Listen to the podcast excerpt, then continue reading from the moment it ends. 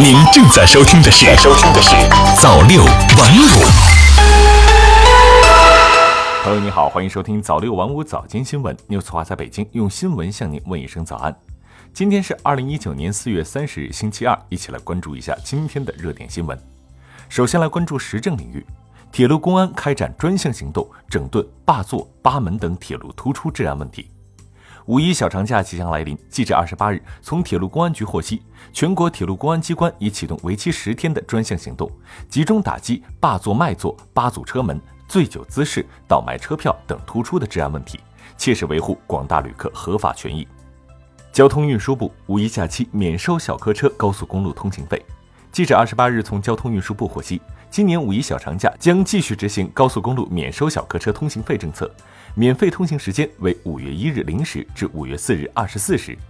去药禁令已过百日，药妆仍未做到令行禁止。近年来，药妆在化妆品护肤市场非常流行。二零一九年一月十日，国家药监局发布《化妆品监督管理常见问题解答》，明确现行法规层面不存在药妆品概念，宣传药妆医学护肤品等药妆品概念均属于违法行为。目前，禁令发布已有百日有余。新华试点记者调查发现。知名药妆生产销售品牌已纷纷去药，但仍有部分商家继续打着药妆旗号推销产品。广东省药监局相关负责人表示，消费者在购买化妆护肤品时要注意成分配比和产品说明，所有宣称药妆的产品都是违法的。此外，要特别警惕非正规渠道兜售的所谓药妆，如果看到此类产品，可向当地监管部门投诉举报。剑网二零一八查处五百四十四件网络侵权盗版案件。记者从近日举行的二零一九年中国网络版权保护与发展大会上了解到，剑网二零一八专项行动期间，各级版权执法监管部门查处网络侵权盗版案件五百四十四件，其中查办刑事案件七十四件，涉案金额一点五亿元，查办了一批侵权盗版大案要案。针对新兴的短视频网络转载领域的版权问题，版权监管部门约谈重点企业，推行行业自律，履行主体责任，相关领域版权秩序得到明显改善。再来关注财经方面，二零一九年第五套人民币要来了。中国人民银行定于二零一九年八月三十日起发行二零一九年版第五套人民币五十元、二十元、十元、一元纸币和一元五角一角硬币。二零一九年版第五套人民币五十元、二十元、十元、一元纸币分别保持二零零五年版第五套人民币五十元、二十元、十元纸币和一九九九年版第五套人民币一元纸币规格。主图案、主色调、中国人民银行行名、国徽、盲文面额标记、汉语拼音行名、民族文字等要素不变，提高了票样色彩鲜艳度，优化了票面结构层次与效果，提升了整体防伪性能。二零一九年版第五套人民币五十元、二十元、十元、一元纸币调整正面毛泽东头像、装饰团花、横号码、背景主题和正背面面额数字样式。增加正面的左侧装饰纹样，取消正面右侧凹印手感和背线右下角局部图案。票面年号改为二零一九年。集团管控优化路径确定，鼓励有条件国企上市。国资国企改革再迎重磅文件落地。二十八日，国务院正式对外发布改革国有资本授权经营体制方案。方案明确，到二零二二年要基本建成与中国特色现代国有企业制度相适应的国有资本授权经营体制。出资人代表机构加快转变职能和履职方式，切实减少对国有企业的行政干预。为确保各项授权放权接得住、行得稳，方案从完善公司治理、夯实管理基础、优化集团管控以及提升资本运作能力等方面，提出要加强企业行权能力建设，鼓励有条件企业上市。再来关注央行方面的消息，企业贷款加权平均利率已连续六个月下降。四月十七日召开的国务院常务会议。确定了进一步降低小微企业融资成本措施，加大金融对实体经济的支持。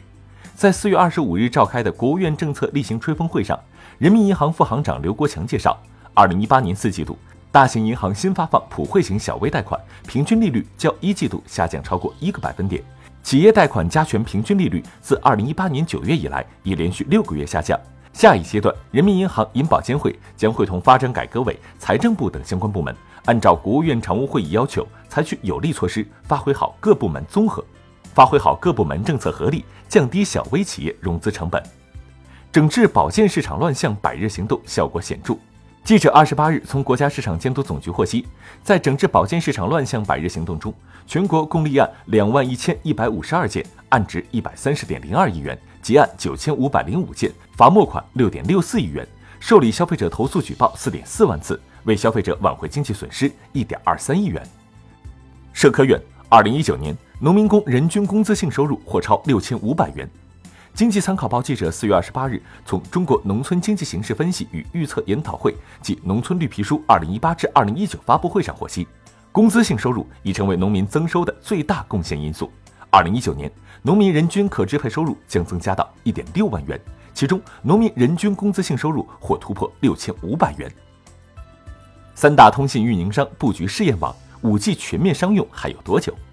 随着第一个五 G 春晚、第一台五 G 远程手术、第一通五 G 电话的实现，五 G 网络似乎离我们越来越近了。试验性的应用虽然已经初露峥嵘，但按照此前的工信部规划，我国于二零一九年启动五 G 网络建设，最快将于二零二零年推出五 G 商用服务。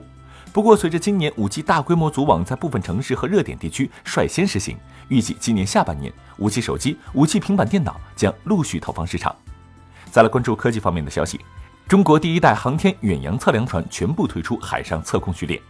记者从中国卫星海上测控局获悉，我国远望二号船在完成四十一年海上测控和卫星长期管理任务后，二十八日正式移交至地方政府，将作为爱国主义和科普教育场所对外开放。自此，我国第一代航空远洋测量船远望一号、远望二号全部退出海上测控序列。华龙一号全球首堆全面进入调试阶段。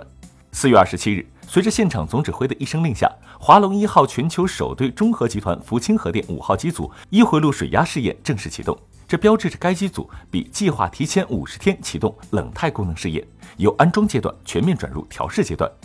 作为我国核电走向世界的国家名片，华龙一号是我国具有完全自主知识产权的三代核电技术。是当前核电市场上接受度最高的三代核电机型之一。中核集团在建的海内外四台华龙一号核电机组，也是全球唯一按照进度计划建设的三代压水核电项目。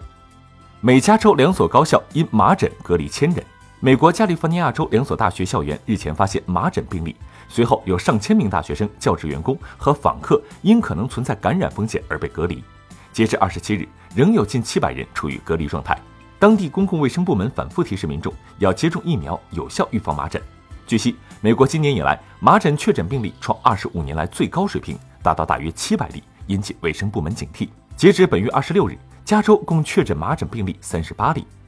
欧航空罢工持续，逾千架次航班被取消。